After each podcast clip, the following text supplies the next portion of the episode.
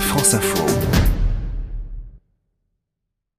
Cela ressemble à une légende qui se déroule aux confins de l'Indonésie, chez les Lamalériens, dernier peuple à pratiquer la pêche artisanale au cachalot, avec un harpon en bambou de 5 mètres de long.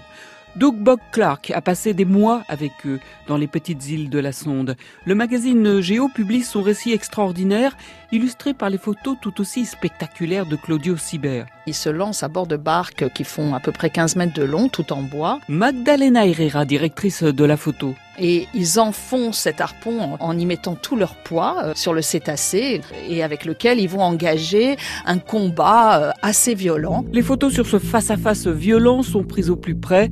Les hommes harponnent le cachalot successivement, puis nagent à ses côtés pour le transpercer à coups de couteau. Une fois ferré, l'animal est pris au piège, il est tenu par une corde et ça peut sembler extrêmement sanglant, mais effectivement, il est euh, achevé à coups de couteau. Ce qu'il faut dire, c'est qu'ils font de la chasse, mais c'est pour manger. Absolument. D'abord, ils pensent que ces gros cétacés leur sont envoyés par les dieux. Ils pensent aussi que ce sont leurs aïeux qui leur offrent cette nourriture. L'animal fournit près de 7 tonnes de viande.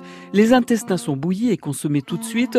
Le reste transformé pour durer. C'est de la viande séchée qui va leur faire tenir pendant un certain temps, mais ensuite ils font des échanges avec les autres communautés de l'île qui ne sont pas des pêcheurs, qui cultivent des légumes, des fruits. Il faut deux jours pour euh, dépioter l'un de ces géants des mers. Et on voit cette jeune femme qui porte de la viande. C'est une très très belle photo et elle porte ce morceau de viande sur sa tête, tout dégoulinant, comme un trophée. Une fois l'animal tué, les lamalériens prieront pour l'âme du cachalot. C'est une société qui est très religieuse. C'est un un mélange d'animisme et de catholicisme très présent. Il remercie les dieux d'une part, mais aussi l'animal pour donner sa chair pour les nourrir. Mais la transmission de cette pêche artisanale est en train d'évoluer. L'histoire de Ignatius et de son fils Ben en est une illustration. C'est une vraie fraternité où chacun a un rôle. Et donc là, on voit que l'un des fils va commencer à vouloir partir, faire des études, mais finalement ne va pas y arriver, va revenir.